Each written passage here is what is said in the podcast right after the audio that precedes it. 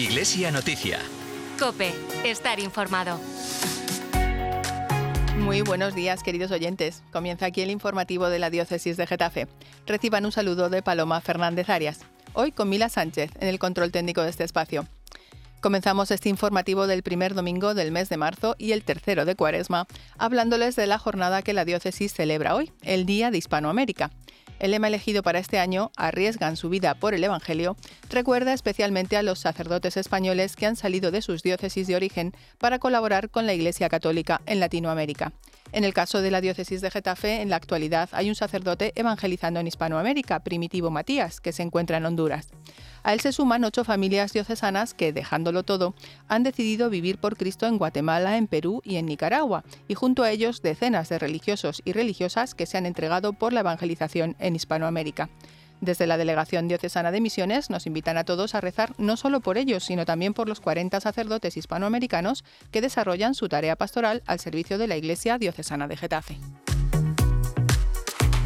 Con esta importante jornada comenzamos hoy y con muchas otras propuestas que nos llegan desde distintos puntos de la diócesis para ayudarnos a vivir mejor este tiempo cuaresmal. Una de ellas es el ensayo solidario que ha organizado la Cofradía de la Virgen de la Soledad de Boadilla del Monte y que tendrá lugar desde las 12 a las 2 de la tarde de hoy domingo. El objetivo es recaudar alimentos que deben depositarse en el paso que procesionará sin la imagen y que irán destinados a Cáritas y a la asociación Estamos por ti. El recorrido se inicia en la explanada del Palacio del Infante Don Luis y continuará por la Plaza de la Cruz. Así que ahí les dejamos esta invitación a ser generosos que nos llega desde Boadilla.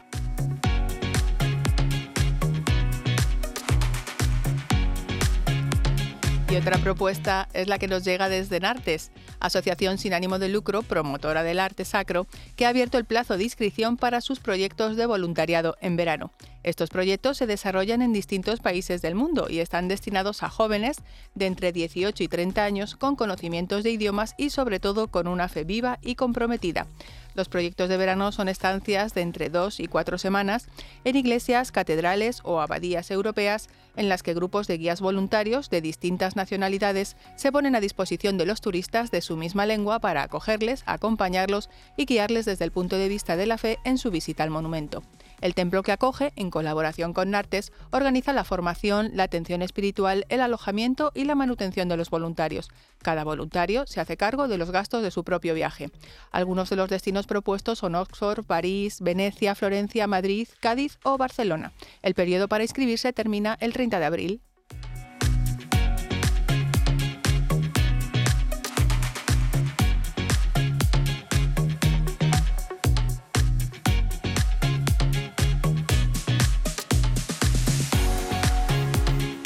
Desde Cienpozuelos nos llega la propuesta para participar en un cursillo de cristiandad que se celebrará desde el 14 al 17 de marzo en la Casa de Espiritualidad de las Hermanas Oblatas. El cursillo lleva por lema La felicidad llama a tu puerta. Y si hablamos de felicidad, no podemos dejar de mencionar la que ha alcanzado, después de mucho sufrimiento, la protagonista del libro Fortaleza Indomable, Historia de una poderosa luchadora, obra de la diocesana de Getafe, Alejandra Cruz. El libro se presentó en la Universidad Francisco de Vitoria en el marco del Día Mundial de las Enfermedades Raras, que se celebró el jueves 29 de febrero.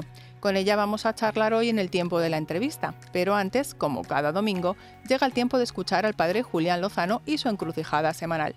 Vamos ya con él. Buenos días, padre Julián, y bienvenido.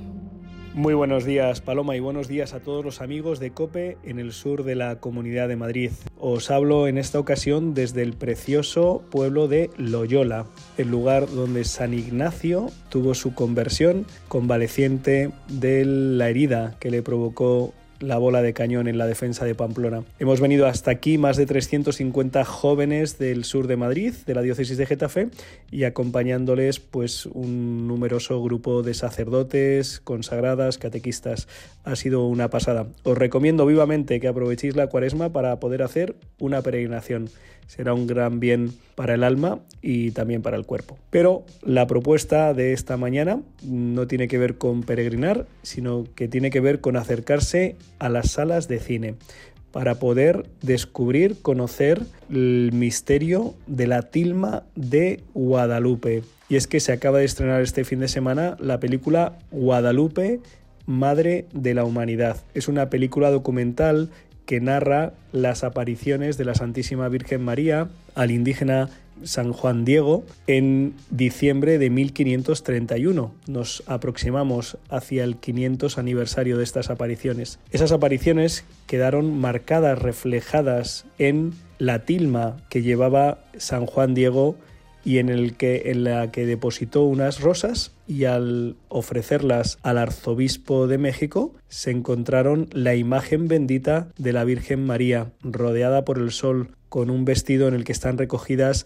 las constelaciones tal como se encontraban dispuestas en aquel preciso momento, 12 de diciembre de 1531. La película documental narra en ficción las apariciones, después tiene un aparato documental muy potente en el que se descubren algunos misterios fascinantes de esta tilma y después recoge una veintena de testimonios portentosos de cómo la Virgen María de distintas maneras y de distintos modos ha tocado la vida de multiplicidad de personas, jóvenes, adultos, mayores, casados, solteros, personas que han sido golpeadas por la vida y que han estado atadas a las adicciones y que han visto cómo la Virgen María les ha liberado, les ha traído la fuerza de la gracia de Jesucristo y les ha hecho libres. También personas que han sufrido profundos sufrimientos en sus vidas, como por ejemplo la muerte de un hijo pequeño, o personas que se han visto envueltas en el drama, la tragedia del aborto, como han encontrado consuelo y esperanza en el abrazo maternal de la Virgen Nuestra Señora de Guadalupe. No se la pierdan, no se arrepentirán, les encantará conocer esta fascinante historia del amor de Dios a través de su Madre Santísima. No se olviden que seguro con el Señor lo mejor está por llegar. Feliz domingo. Pues muchas gracias, Padre Julián, por esta invitación a conocer más de cerca el milagro de la Virgen de Guadalupe a través de esta película. Sin duda merece la pena. Le esperamos el domingo que viene con una nueva encrucijada. Mientras vamos ya a conocer la actualidad diocesana con la invitada del programa de hoy.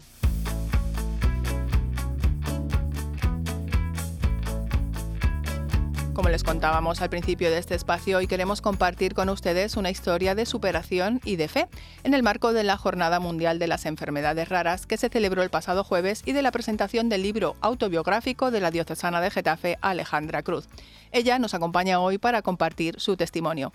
Muy buenos días, Alejandra, y gracias por estar con nosotros esta mañana de domingo. Buenos días, Paloma.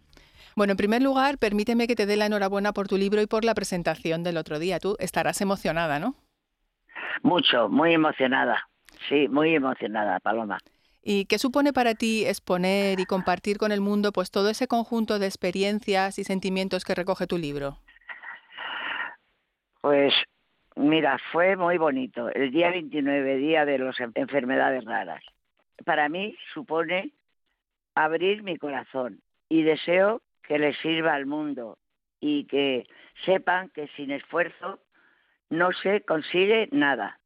Miguel era mi hijo, el del medio, mi segundo hijo.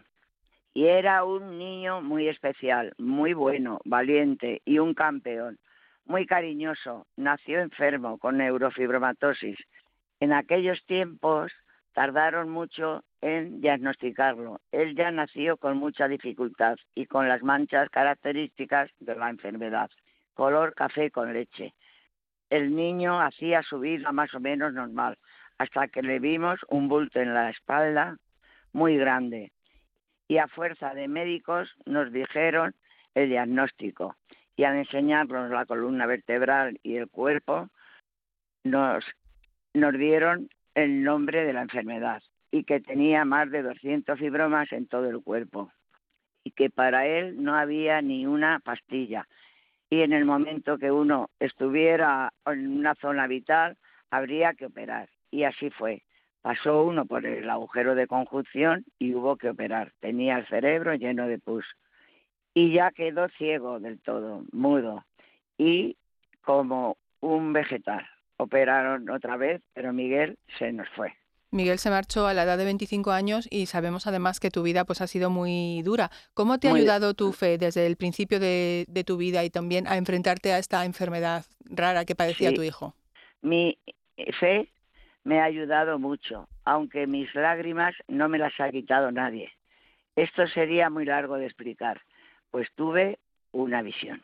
es una locura porque todo el mundo queríamos lo mejor para él y, a ver, y hacerle feliz.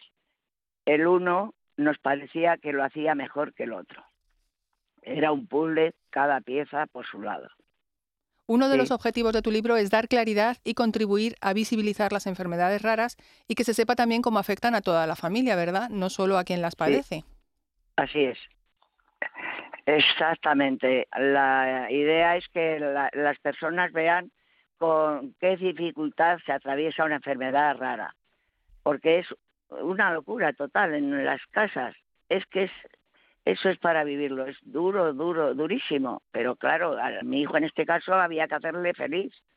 Él, su cabeza mm, tenía muchas lagunas, pero él tenía su cabeza más o menos bien y su preocupación era que sufrieras tú, ¿sabes?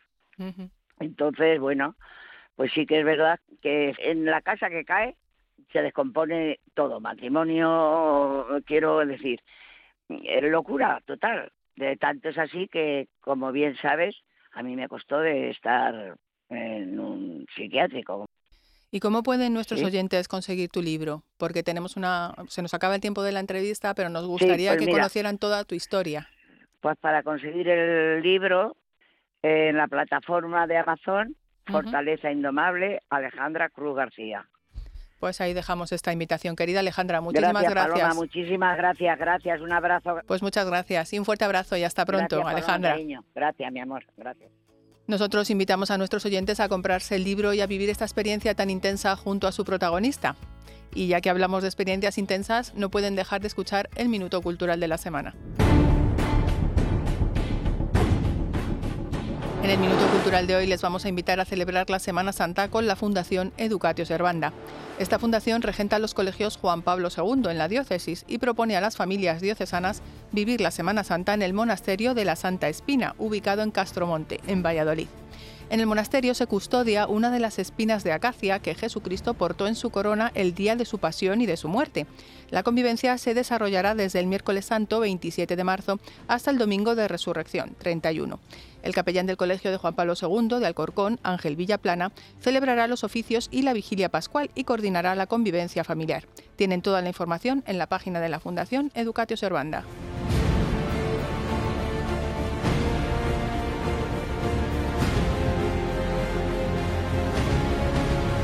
Duda una propuesta muy interesante para pasar una Semana Santa muy diferente. Con ella llega el momento de ir terminando este informativo diocesano.